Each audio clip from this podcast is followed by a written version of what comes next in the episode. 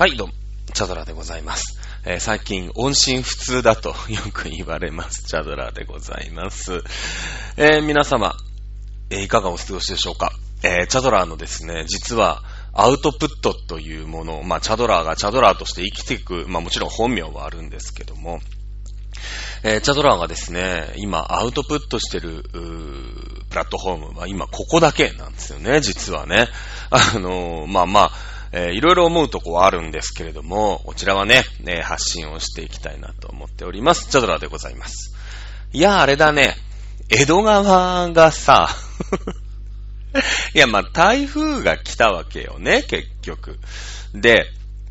あのーまあね、まあ一番最初に声を上げて言いたいのは、伊東洋華堂よく今回先に決意したよと。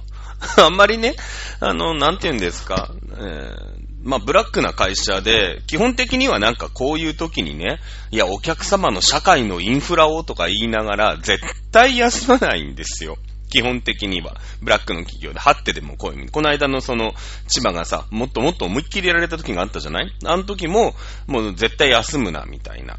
感じだった。今回はさ、まあ早々に、あのー明日休業です。まあ、あの、プレスリリースは夜ぐらいだったのかな私たちはね、だいたい、まあまあ僕中の人なんで、午後2時ぐらいには一応中では情報が流れてきてて、これお客さんに言っていいんすか？って言ったら、まだだって言うから、まあネットでね、あの本家というか、あの本社の方が発表してから、まあお客さんに言っていいとか、まああの店にさ、明日お休みしますみたいに掲示してもいいみたいにね、えーなったんですけれども、えー、土曜日だから前の日の金曜日か。まあ、金曜日の、ん？木曜日かな？に、えー違う、違う、違う。土曜日に休んだんだから、金曜日だね。金曜日の昼ぐらいには決定してて、ああ、うちの会社何？こういうこと休ませんだ、みたいなね。逆に驚くよね。うん、基本的に絶対休まないと思って明日もまあいるんだろうななんて思ってましたから、えー、いうことでね。まあ、のー結果論からいくと、僕はあのー土曜日出勤だったんですけどね。あの、なんて言うんですか、一応荷受けをしなくちゃいけなくて、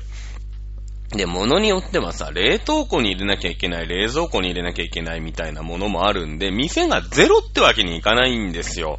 ね、あの、ドライバーさんもさ、まあ土曜日も雨思いっきり降ってましたけれども、まあそんな中、えー、店にさ、物を置いて、ドライバーさんも帰っていくわけだけども、あのーまあね、物を受けて、まあ少なくとも冷蔵庫、売り場の冷蔵庫じゃなくても、売り場のね、裏のバックルームの冷蔵庫にはしまわなくちゃいけないんで、一応私ね、土曜日は出勤をしました。休みだったんだけど、まあね、異常事態だし、あの、いわゆるパートさん、おばちゃんたちは、もうみんな休みだって言ってね、休ませましたんで、えさすがに一応私、社員をやってるもんですから、あの、出勤をしてね、えー朝、まだ雨ちょっと強まってきたかなぐらい、6時とか7時ぐらいでしたから、ぐらいに出勤をして、まあ帰りはね、えー、3355、まあ泊まってもよかったんですけど、まあ泊まりで何人いてもしょうがないだろうと。で、なんかあったら招集かけるし、招集かけても来れないから、で、あの、何人来たところで、もう、そんなね、大災害が来るようなことがあったら、まあ一応なんか店長とか、副店長とかは止まったみたいなんですけど、あと何、警備の人とかはね、あの、水盛りがどうとか雨漏りがどうとかさ、停電がどうとかあるかもしんないから、結果なかったんだけど。で、あのーまあ、泊まりますなんつって、に、なんかあった時やばくないですか？つって、いや、一人二人いたってね、変わりゃしないと。もうダメな時はダメだから っていうね。まあ、なかなか話のわかる店長で、いいよ帰って、みたいな。で、夕方、どんぐらいに帰ったのかな ?6 時、7時ぐらいには、あまあ、夕方じゃないか、夜ぐらいには帰って、えー、いよいよ風がね、あのまあ、送ってもらったんですけど、車で。もう電車止まってましたから、あの、分乗してさ、えー帰ってきまして、まあ、見受けをしてたりとかしたんですけども、まあ、雨がすごい。ね、あの、雨風がすごいじゃないで、私、まあ、この番組でもちょいちょい言ってますけど、千葉県の松戸市というとこに住んでるんですね。で、なんかその、一応ニュースというかネットとかで見るじゃないこういう時だけ NHK 見たりとかしてね、いつ、今、いつもはさ、なんか NHK をぶっ壊せみたいな話になってるのにさ、ね、一応ティッシュだけもらいますけれどもね。あのー、そうなんですよ。で、松戸市上空にいるなんつってさ、ちょっと楽しくなっちゃって、あのー、やっちゃいけないんですけど、ベランダ出たもんね、やっぱね。うん。あ、台風のメーカーなんつってさ、千葉県松戸市なんて言うとさ、嬉しくなっちゃってさ。まあちょっと行くとね、東京都なんですけど、千葉県の一番端なんですね。だから、チーバくんで言うとこの、どの辺？鼻？鼻の下ぐらい。ね、伸びてるとこですよね、多分ね。で、ああ、でも確かに台風の目って風吹いてないんだな、みたいな。だからすごい、なんか、あ、で、吹き戻しっていうんですかね、ちょっと過ぎてさ、行くと、夜中の10時、11時ぐらい、夜中というか夜の10時ぐらいかな。あー、目外れて、また風強まってきたな。はい、家に入ろう、みたいな感じでさ。で、あの、やっぱ一般人だからさ、小心者だ、小市民だから考えることみんな一緒なんだよね。なんかベランダでさ、その、まあ、なんていうの、一応敷居みたいなあるじゃない隣と隣の、うち、そのマンションというかアパートというか、とこに住んでるから。ね、その、まあ、だから隣近所は見れないわけよ。その隣の人が何してるかとか。だけど、すげえタバコ臭いの。もう、絶対隣の人も、あ、目だ目だとか言いながらベランダで絶対タバコ吸ってるわけよ。だからね、別にまあ、まあまあ、その、ただちっちゃい子供がいるのかもしれないし、ね、ペットとかもいるかもしれないからベランダで吸わされてるのはわかるし、僕もほら、その普段から、なんていうの、その、換気とかで窓をこう開けてる生活をしてるとね、いや、ちょっと、なんかそういう煙とかが入ってくるから吸わないでくださいよって言いに行くんだけど、僕の家って、まあ僕の家というか、まあ僕が住んでる家ってどこでもそうなんだけど、24時間365日、まあ、窓を開けないんですよ。で、遮光カーテンももう閉めっぱなしだし、あの、まあ、シャッターがある。今、今の家はシャッターないんだけど、シャッターがあったとしたら、ずーっと閉まってるの。だから、その、外から見たときに、この家は何をしてるんだろうな、まさかなんか抱かれて死んでんじゃないだろうな、みたいな家なんですよ。だからあんまりその実害はないのね。で、特にその、あの、ほら、なんていうの、通気口みたいなのあるじゃない？勝手に、こう、パカって、こう、スライドすると、なんか、ちょっと、ちょっとこう、スライドしてさ、空気が入ってくるみたいなのは、あの、やっぱ夜とかさ、冬とか寒いじゃん。あそっから空気が入ってくるから、もうね、あの、線をしちゃうのね。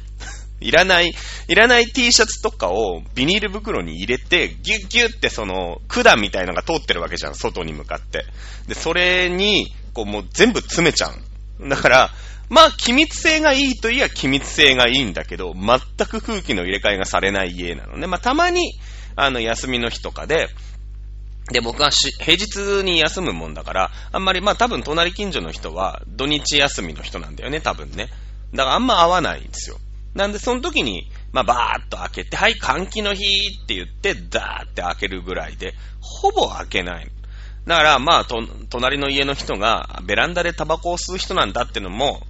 この間初めて知りましたけど、ああ、隣でタバコ吸ってんだな、みたいなね。まあそんなんでさ、なんかおいお前みたいな言うつもりもあんまないし、別に、金で、その人が女性なのか男性なのかもわかんないわけ。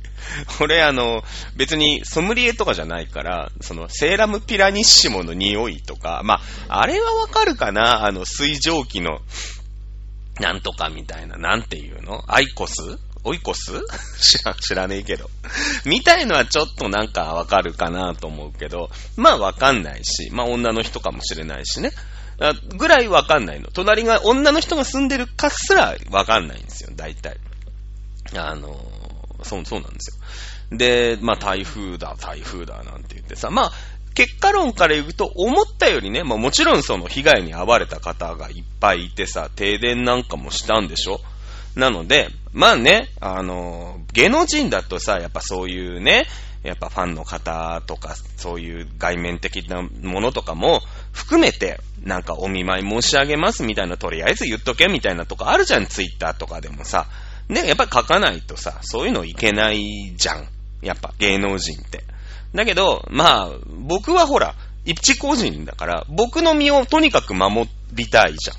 ね、その他の人のことをどうのこうの言ってる余裕はない。まず自分の家。だってうちさ、家の、まあ、玄関というか、うちのアパートの玄関みたいなのあるじゃん、扉。そっからね、そうね、10メートル行くと、江戸川の河川敷なんだよ。もう、もう江戸川の河川敷の、その、なんていうの、堤防の、こう、越えましたうち、みたいなとこだから、堤防がもしあそこの堤防を越えたら、うち2階建てなんだけど、だ3階建ての2階に住んでるんだけど、うちも間違いなく床上浸水とかするの多分1メートルぐらいは平気で浸水すると思うんだよ。だってさ、なんていうの？もう、堤防のところを越えるから、水が。だから、堤防までは水になるわけでしょ、結局。堤防の位置までは水なわけじゃん。もう、あんだけでかい川なんだから、その、あふ、ちょっと溢れたなんてことはないわけで。もう溢れるときはさ、その堤防ごと行っちゃうわけじゃん。決壊になるから、もう堤防の位置までは水が絶対来るわけよ。で、そしたら、うち2階だけど、だからもう今、なんていうの？まあ、4メートル、5メートルぐらいまでは水が来ちゃうわけね。で、うち2階だけど、まあ、うちも沈むだろうな、というね、結構そのハザードマッププってあるじゃん。ハザードマップで言うと、まあ、濃い紫みたいなとこに住んでるの、今私が。まあ、家賃安いんだけどね、だに逆に言えば。でもあれだよね。あのもうさ、ここまで、その、なんていうの？天変地異というかさ、あのもう命の守る台風みたいのが、まあ年一年二ぐらいで来る世の中になってくるとさ、住むとこ考えなきゃダメだよね、やっぱね。うん。あの、まあ、水害嫌だなと思いながらこの家に住みましたけれども、本当に今回はね、ああ、沈むんじゃないみたいな、沈んだら、ああ、みたいな感じではいたね、正直ね。うん。だまあ、あの、江戸川、まあ、ねいろいろね、荒川とかさ、中川っていう川が、まあ、あの、綾瀬だ、葛、葛飾区だっていうところにはあるんだけれども、まあ、江戸川が一番ね、普通だったね。うん、なんかその、一応見るのよ。あの、河川状況みたいなので、リアルカメラ、今ほら、カメラがあるじゃない？必ず。で、そのリアルでさ、うん、なんていうのかな？あれだよね、川の具合とかをこう配信してるわけじゃない。まあ、配信してるっていうか、それを監視してる河川のセンターの画像をそのまま流してるだけだとは思うけどね。なんとか情報局みたいなところを流してるだけだと思うんだけど、まあそういうのがあってさ、で、ほら、用水路の様子を見に行って流されちゃうおじいちゃんとかいるじゃん、やっぱ。だから、まあね、ちょっと行けば川なんだけど、まあそんなとこまで行って濡れるのもなって言って、ずっとそのウェブでね、見てたの。あの川の様子を。でも、やっぱ荒川とか中川が結構しんどくて、結構やばいよやばいよみたいなね、えー、感じだったんですよ。だけど、江戸川はね、割となんか平気？一番そのキャパがでかいんですかね？それとも江戸川放水路みたいなのがこうあってさ、市川のところからこうぐーっとディズニーランドの方まで抜けていく放水路があるから増えなかったのか、いやそのキャパがね、あるから増えなかったのかちょっとわかんないんだけど、その詳しくないから。そういうのはあのね、土木なんたらかんたらみたいなところに聞くとわかるかもしれないですけど、ね、そんな感じで、まあ、あの、大丈夫だったんですよ。僕の中でし、僕のタイムライン、ツイッターのタイムライン今全然更新してないんだけど、タイムラインの、えー、更新は、あの、イタジェラの井上さんちが停電したっていうね。だからもうさ、田舎とか行くとやっぱ枝葉だから、その、一個ここ切れたら絶対停電しちゃうよみたいな、やっぱクモの巣みたいになってるわけじゃない。首都圏とか都会の方って。だから、ここ切れても、こっち経由で行けますよみたいなさ、感じあるじゃない。まあ、その、交通ネットワークでもそうだよね。あ例えば、千代田線ダメでも、銀座線から半蔵門乗り換えたらいけますよみたいな感じで、やっぱ電気も動いてるから、その一箇所さ、落雷とか、まあ強風とかでさ、電線バチンって切れるじゃない？で、そうすると、でも、あ、この線死んだ。千代田線死んだってなった時に、じゃあ、ま、え、迂回してね、半蔵門線から銀座線で行けますよ、みたいなとこっていうのがやっぱ首都圏はあるから、まあなかなか停電しない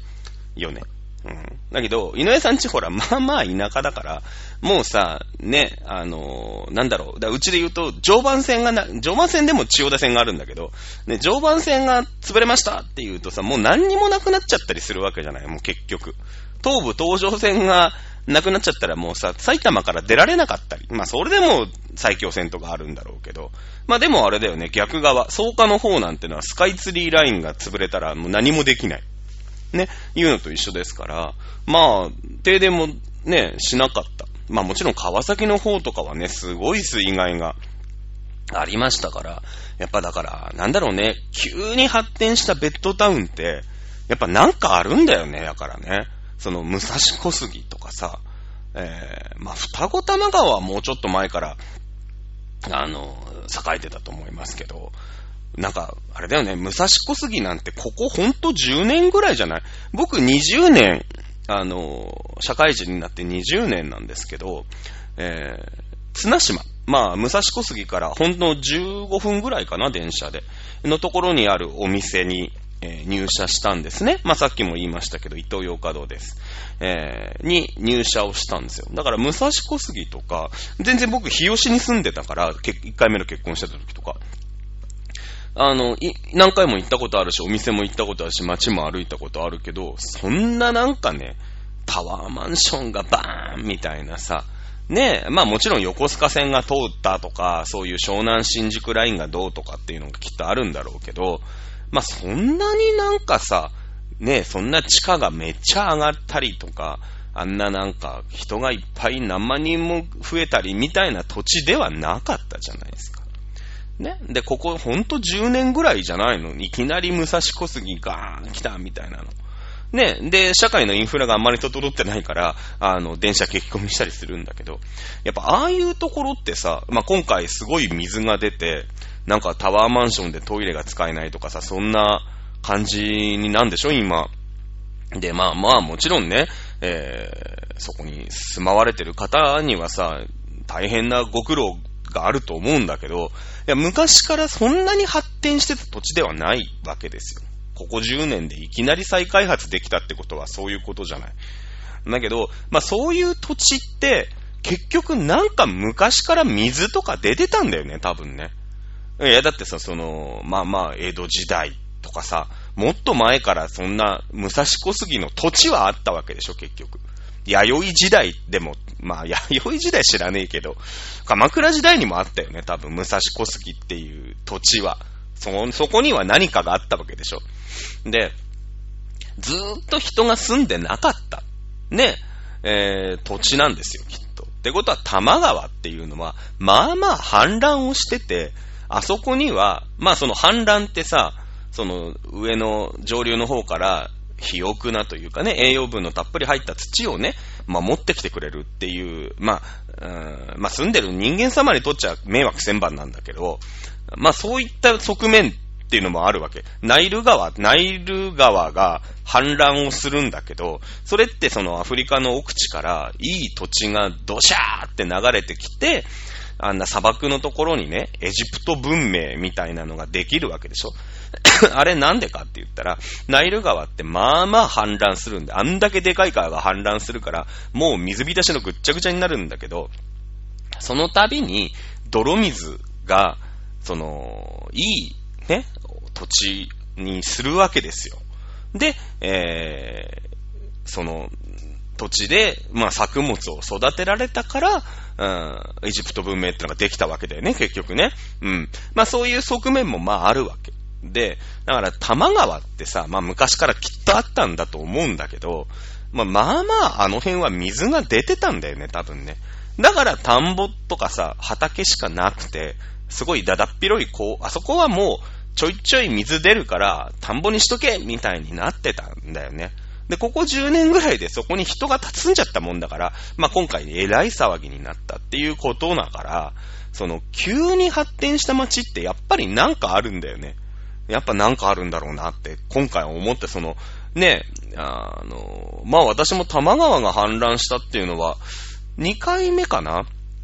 えー、僕が本当に小さい頃、まあ何台風なのか知らないけど、また台風だったのかな、えー、うちのばあさん家が、もう死んじゃいましたけどもね、えー、東京都の府中市というところにあるんですけれども、えー、多摩川が氾濫して、まあお片付けに行った記憶が、えー、あります。まあ、うちのばあちゃんちも本当に近い、あの、川の近くに住んでるから、川っぺりでね、よく遊んでタコ揚げとかしましたけれども、えー、まあ、その記憶があって、まあ、2回目なんだけどもさ、あんなに大きな洪水になるっていうのは、だから昔からちょいちょいやっぱ出てたんだよね、きっとね。うん、だから、えー、昔から栄えてる土地が、やっぱり人間が住む土地なんだろうね、おそらくね。な気がしますよね、台風。ね。まあ、この番組でも何回か言ってますけども、あの、非常持ち出しなんかね、えー、この度にさ、もうだからすごいよ、金曜日なんて。もうさ、みんなパン買うのね。あの、まあ、いくらとは言いませんけれども、まあ、そこそこパンをね、あの、一応発注はしたんですけど、発注したんですよ。こういう時だからみんなね、停電とかしたら、まあ、パン食うと。ね、で、木曜日の午後ぐらいからもう売れ始めてきてるから、あ、これ金曜日売れるぞってなって、いっぱい取ったんだけど、それでもね、うちのお店で、12時ぐらいかな。昼のだよ。あの、朝9時に開店して、12時ぐらいにもう何にもないの。パンだけ。みんなだから、もう取り付け騒ぎのように、お水のケース売りとパンを買って帰るわけ。ね。から、で、まあ僕はそこの中の人だからさ、まあレジ打ったりとかパン並べたりとかね、いやいや、パンなん、もうねえのかみたいに言われてるさ、まあしょうがないから出てってさ、いや、すんませんって言うしかないんだけど、みんな怒られても無理だよって。だって、パンないんだもんって。ね、あの、一生懸命さ、山崎のパン工場の人も、パスコのパン工場の人も作ってね、あの、もちろんいっぱい発注が上がるからさ、徹夜で作ったと思うんだけど、それでもね、みんなパンがない。ね。あもうすごいよ。カップ麺と水とパンはね、本当になんかゼロだったね。うん。あの、震災、震災以来、まあ、震災のこと言ったら、あれかもしんないですけど、ほんと震災以来ね、あんなになかった。うん、ですね。で、まあ11日はその、少しでもね、物が入ってくるっていうから入荷して、あまあまあパパンなんかもちょっと入ってきたんだけど、お客さんは11日は12日か、土曜日はお休みだったから、まあ、並べてね、もうみんなで、あの合宿みたいな、まあ本当に少ない社員がちょろちょろっと各部1名とか2名ぐらいの人がちょろちょろっと来てさ、まあ終わった人から3355帰ろうみたいな感じで、で僕はその車で送ってもらったから、まあ最後までその店でね、泊まりますよっていう人の最後の、あの、じゃあ帰りますってとこにまでいたんで、まあ夕方までいたんだけどもさ、ねだから、すごいね。やっぱあの心理ってさ、まあ結局停電も、まあ私たちね、千葉県の松戸市近辺では特に停電も起きなかったし、私もまあ買いだめというか、あんまり買いだめしないんだけど、でもやっぱり一人暮らしだからさ、その本当に停電になったら嫌じゃん。何にも食べるもんないみたいになるから、まあ、お菓子がちょろっとと、あとなん、なんていうの？まあ、あの、カップ麺みたい、カップ麺というか、袋の麺が、あの、札幌一番僕大好きなんですよ。札幌一番の塩ラーメンが本当に死ぬほど好きで、あの、必ず5食が広告になると買ってしまうっていう悪い癖があるんですけど、なんか、札幌一番はお水でも作れるんだって。で、まあお水は、風呂の水、風呂桶にすげえいっぱい試せたから、まあ最悪ね、まあ、もちろん貯める前に一回洗ったけどね。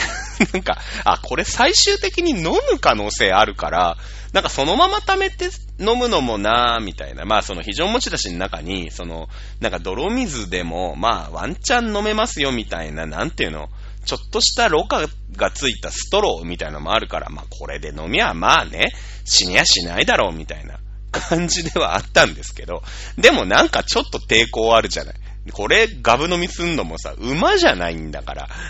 ね。なので、あの、スクラビングバブル、スクラギング、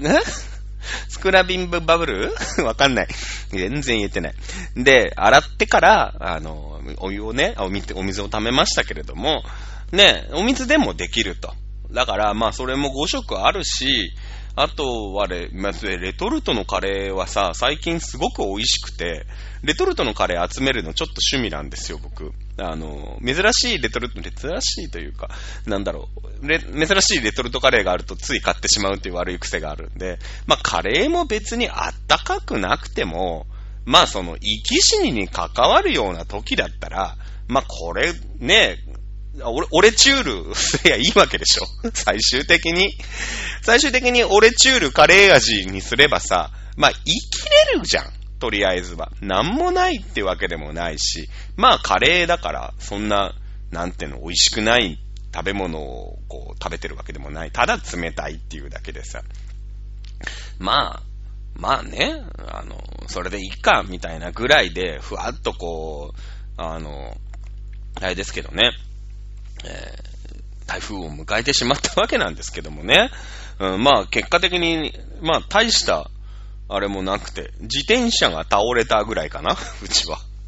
自転車が倒れたね。うん。で、あとね、えー、ポストの中がびしょびしょになったっていうのが、えー、2日後に分かりました。あの、今日、何ですか、その、郵便受けを見に行って、まあなんかチラシと、あとなんかあるじゃない。ここを開いてくださいみたいなさ、なんか下水道いくらですよみたいなやつがびっちょびちょに入ってて、あの、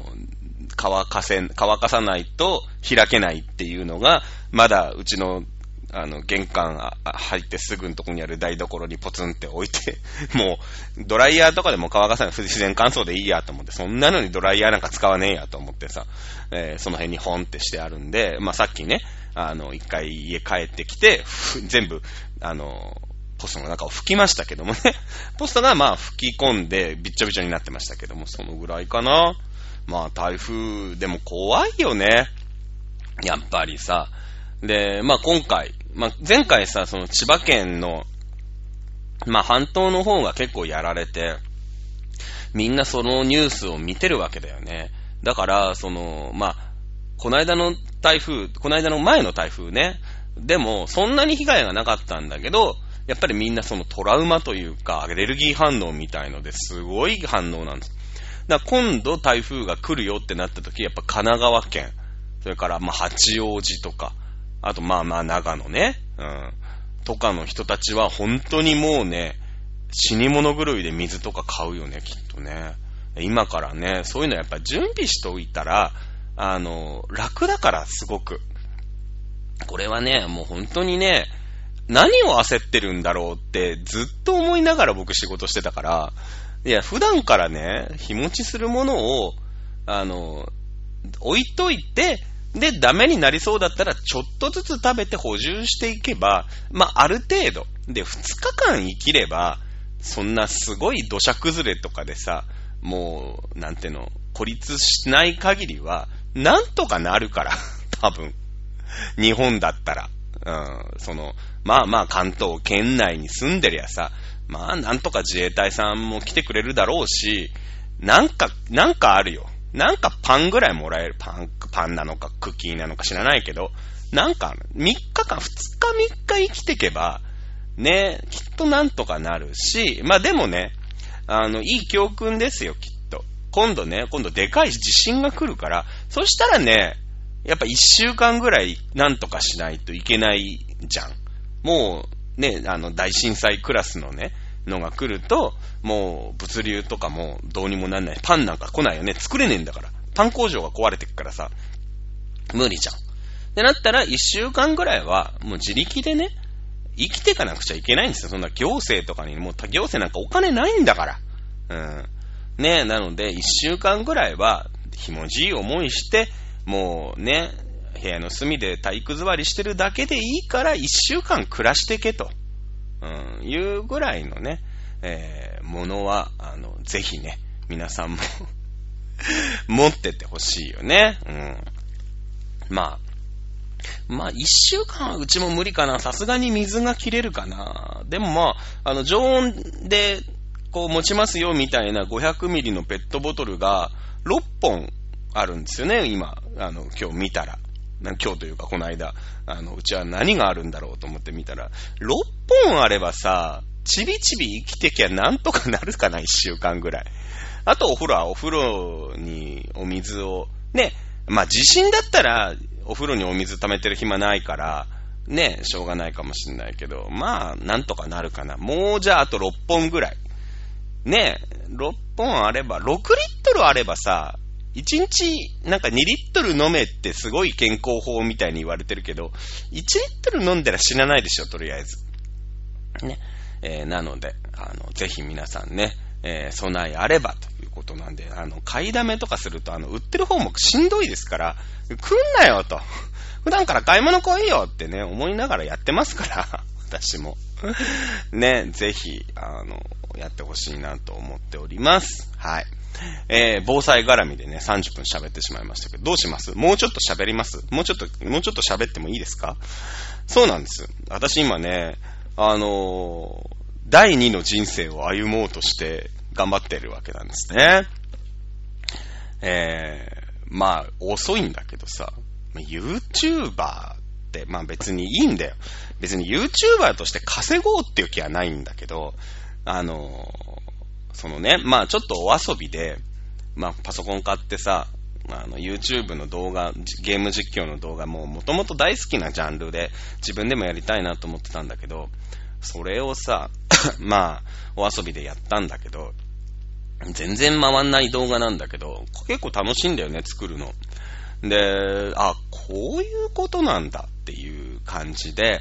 まあでも、いつかね、いつかなんかそういう、まあクオリティ的にはそんなに、そんなにひどくもないと思ってるから、自分でね、ただただその、あの、知られてないだけだから、まあいつかどっかに引っかかりゃいいかなと思って、とりあえず出して、出してるんだけどさ、まだ30回とか40回ぐらいしか再生してないのかな。なんだけど、ね、その、いろんなツールがあって、その、楽をするため、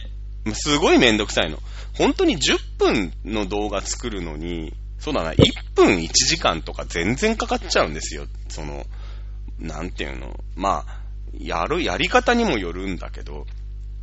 この場合、その、こんなおっさんだからさ、おっさんがただただ喋ってもしょうがないから、じゃあ可愛い女の子だなんつってね、まあ、ボイスロイドっていうのがあってさ、まあ、なんだろうね。まあ、まゆっちょさんとかさ、まあ、僕も知り合いにそのナレーションだ、声優だって人いっぱいいるから、その人たちのお仕事を今後あと10年後に奪ってしまうかもしれないという、まあ、恐ろしいツールなんだよね。あの、AI でさ、まあ、人の仕事がなくなるみたいな話が言われてるじゃない今。で、そう、まあそうなんだけど、その、ここ2年ぐらいでも、もうボイスロイド、ボイスロイド、ボイスロイドプラス、ボイスロイド2って出てるんだけど、あまあ、ここ3、3年、4年ぐらいかな。で、やっぱボイスロイド1よりもさ、プラスだし2の方が全然この、なんていうの、より人間らしい開発とかがされてるわけよ。で、もう、まあもちろんね、その機械らしいところっていうのがあったりとか、いろんな言い回しが難しかったりとか、当然あるし、調整とかめんどくさいんだけど、ただ、今の機械って学習するから、その自分、人間がね、こうですよ、こうですよって言ったことは二度と間違いないわけ。こういう風に歌、歌うんです、歌、あの、喋るんですよって言った頃は、絶対間違いないでしょ。どんどん賢くなっていくんですよ。で、割となんだろうね。あの、聞いててもそんなに違和感がない。うん。いや、怖い世の中だなと思ってさ、その、いわゆるナレーターっていう人たち、ね、がいるとして、じゃあ今後ね、ナレーター、ナレーションっていう仕事があり続け、人間の仕事としてあり続けられるのだろうか、いうことになるわけだよね。うん。ってなってくると、何が必要かって、もちろんその、まあ、勝手に喋る子まではまだあと30年かかると思ってるんだけど、人間が喋らせることはもう今できてるし、より、なんていうの？人間らしく喋っていくのはここ10年でできると思うんだよね。ってなってくると、じゃあその、うん、ボイスロイドというものに喋らせるっていう仕事、それもなくなってくんだよ。あと20年でなくなるんだよ。だってあと30年後にはボイスロイドが勝手に喋るから、ね？なるんだ。こっから世の中なんだけどもさ。で、っていうのもあって、ちょっとやってみたいな。で、そういう仕事ってあり得るなと思って。その、別に、まあ、60でも50でもさ、私がまあ仕事を辞めた後、辞めさせられた後なのか、辞めた後なのか、潰れた後なのか知らないけど、そういう仕事ってであるんじゃないかなっていうので、まあ最近ちょっとボイスロイドって面白いよねっていうのでやってんだけど、その、普通のね、動画編集ソフト、まあフィモーラっていう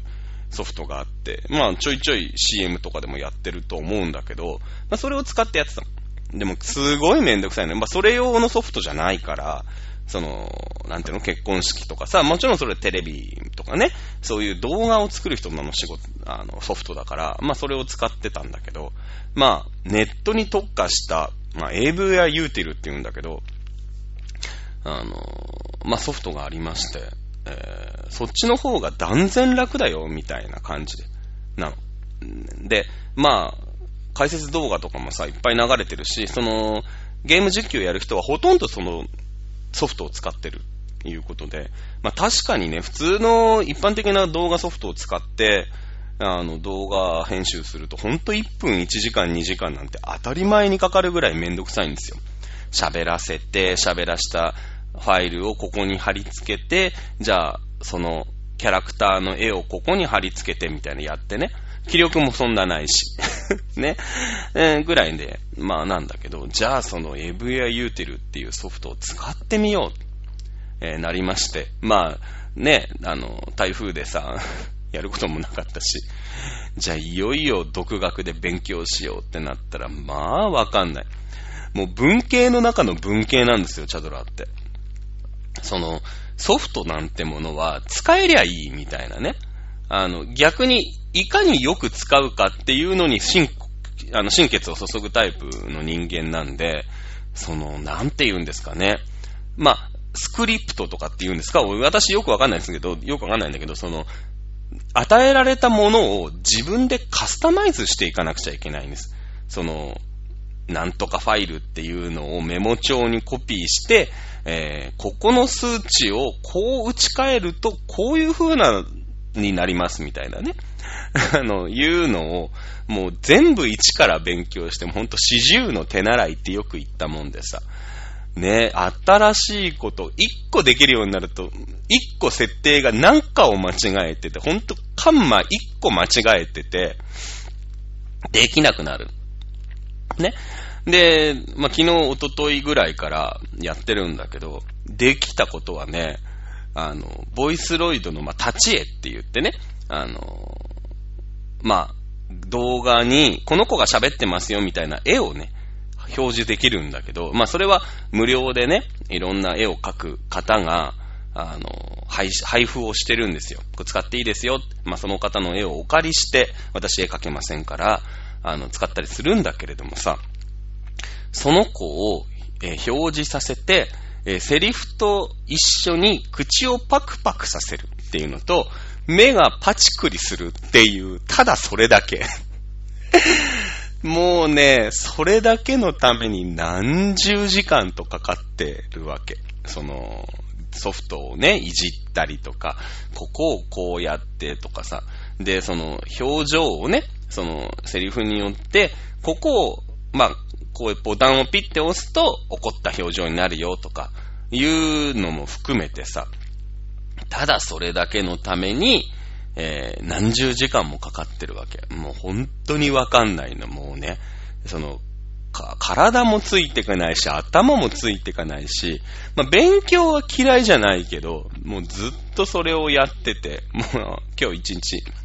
私休みだったからさ、ね、一日やってたんだけど、あの、昨日も出勤だったからね、あの、昨日は逆にお客さんが入ってるからさ、ね、あの、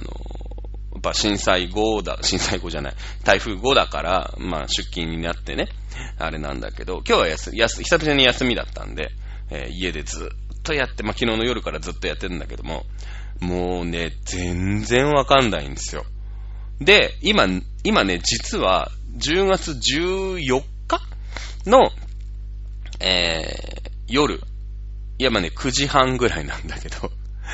で、これ配信上がるのって10月17日の夜中でしょ？夜中というか、18日になりましたの夜中に上がるじゃない。だからまあ17日に撮りゃいいんだけど、まあ17日私がちょっとね、あの、飲み会に出るっていう予定もあるんだけど、あの、もう疲れちゃって、気分変えよう。その、えー VI ユーティルのね、その動画ソフト、編集ソフトの、えー作業に、ちょっとね、頭がもうパンクしそうなんで、ちょっとクールダウン、ちょっと一旦休憩って言って、あの撮ってる。あと、まあ、その台風直後の方が、その木曜日に撮るよりも台風の話題って、まあ、今日より昨日、昨日より一昨日みたいなところあるじゃない。だから、あ、これ水曜とか木曜に撮るんだったら、今のうち撮っちゃおうみたいなのも正直、正直あった。うん。それはありましたけどね。いやーもうね、大変だね。あんなの、だから、15、16の子がさ、普通にパラパラパラってやって動画とかを上げてるわけだよ。結局ね。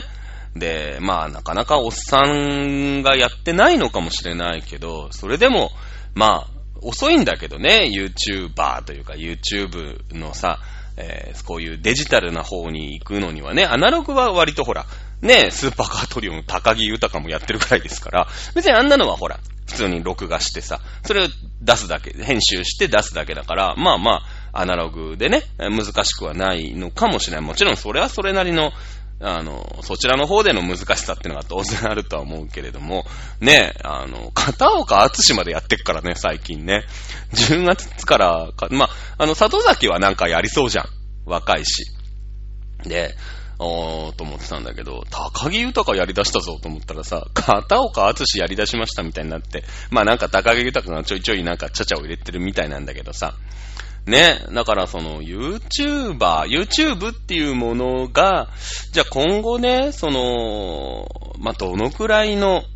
まあもちろんあと10年で YouTube ではない何かっていうものがまた何かできてくるとは思うけれども、あと10年は、まあ YouTube の時代、まあ Google 先生、とにかくなんか猫も杓子もさ、ブログやってた時代あんじゃん。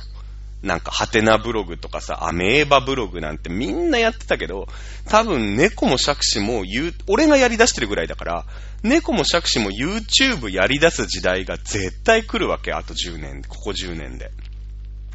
なので、まあ、その、や、本当にね、もともとやってる人からくれ、すればもう全然遅いんだけど、一般人の中では、まあちょっとね、やってみようかなみたいなところでさ、今まあやり出してるわけだけど、でもまあ難しいよね。本当にそのパソコンの知識がないから、ね、ちんぷんかんぷんです。いうことで。えー、まあちょいちょいね、ゲームは好きなんで、ゲーム動画をね、上げていったりとか。あと、この、面白いよね。だから、まあこうやってラジオ喋ってるっていうのもあるんだけど、まあ YouTube としてのチャンネルを持とうとしてるときに、じゃあゲーム買おうってなったら、このゲームは実況には向かないなとかさ、俺がやったとこで実況動画作れるようなプレイはできないなとか、あのーなんだろう、プレイ動画として成り立つものしか買わなくなるよね。多分ね。よくわかんないけど。俺だからそのさ、でもコードオブデューティーとかさ、ああいう戦争でバババババーンみたいなのってのは多分苦手なんですよ。ただやんないし。やってきてないからね。だから、苦手だから大した動画作れないじゃん。下手っぴーだし、クソエイムって言われちゃうじゃん。だけど、その、どっしり構えた街づくりゲームなんてのはめちゃくちゃ好きだし得意だから、まあ得意というか、好きだからさ、まあこれならいいかなみたいな、今ね、あの1800っていうさ、ワナ180か、いうね、あの、まあ街づくり戦争ゲームみたいなのの動画やって、もう次やりたいもんね。まだクリアもしてないんだよ。自分でさ、その動画撮りながら、ゲームしながらだから、全然わかんないんだけど、あのね、まだそのゲームもクリアできてないんだけど、まあ動画早くね、えー完結させて次の、あの、まあトロピコロ6っていうのとか、あと、ソビエトリパブリックっていうゲームね、その、ロシア、ソ連の時代のシムシティとか、まあトロピコ6っていう、まあキューバのシムシティ全部シムシティじゃねえか。とか、まあマインクラフトとかさ、いっぱいやりたいゲームあるんだけど、まあね、あの、ちょいちょいやっていきたいと思います。ということで、まあその時間ね、まあ活動をね、アイドルオタクからもうこっちの方にずーっとシフト、えーしてて、あのっていうのもあって、全然なんかつぶやかなくなったんですけど、えー基本的には元気に生きております。はい。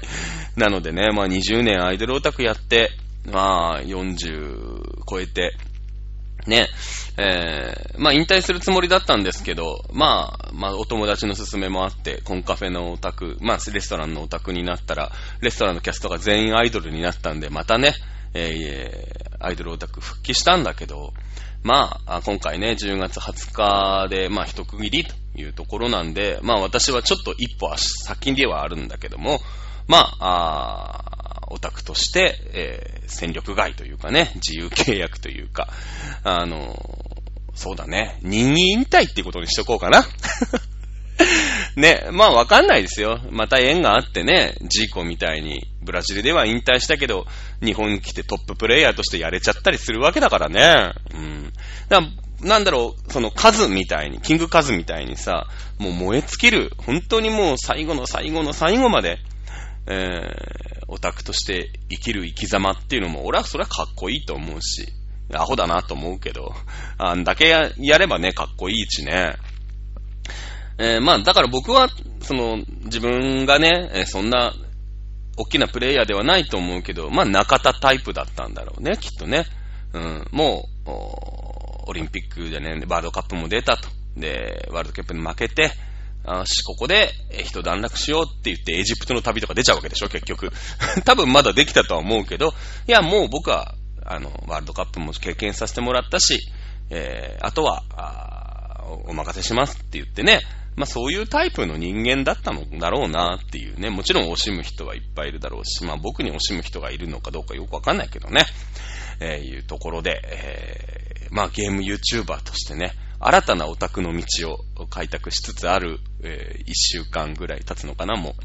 う。ですけれどもね、えー、今後どうなっていくのか。もう挫折してね、やっぱり俺はアイドルオタクの道なんだっていう可能性全然あるからね。うん、別にそれはほら、ね、引退したけど、現役復帰しますなんていうのはありなわけでしょ、結局。うん。ね、えー、なので、今はね、えー、こっちの道で頑張っていこうかなと思っております。はい、今日はあれだね、なんか震災、震災じゃない、台風もあったり、いろんなことでわーわーって喋ったのに、ちょっと30分のつもりですけど、長く喋ってしまいました。たまにはいいんじゃないかなと思っております。ということで、チャドラーは元気に生きております。でもね、あの、オタクやりながら知ったね、リアルなお友達はさ、あの、僕俺は大事にしたいよね。リアルな友達ってさ、ね、そのモンフレさんがじゃああと何年やるの、何ヶ月休んであと何年やるのかは知らないけれども、今でもアイドリング時代ね、の友達と飲んだりとか食べたりとかする機会ってあるし、ね、あの、大事にしていきたい。まあね、あの、現場も来なくなったようなやつと飲みたかねえよっていうのは、まあ、それはしょうがないなと思いますけれども。まあ、またよかったら飲みに誘っていただければ幸いでございます。ということで、えー、長々と失礼いたしました。本日、ここまででございます。また、来週は、そうだね。えー、来週、あ、もう来週は24、25なんだ。あいうことでございまして、えー、その頃には一本動画が上がってると嬉しいな。ありがとうございました。はい、今週、チャドラのチャドモンでございました。えー、また来週お楽しみ。ありがとうございました。また来週。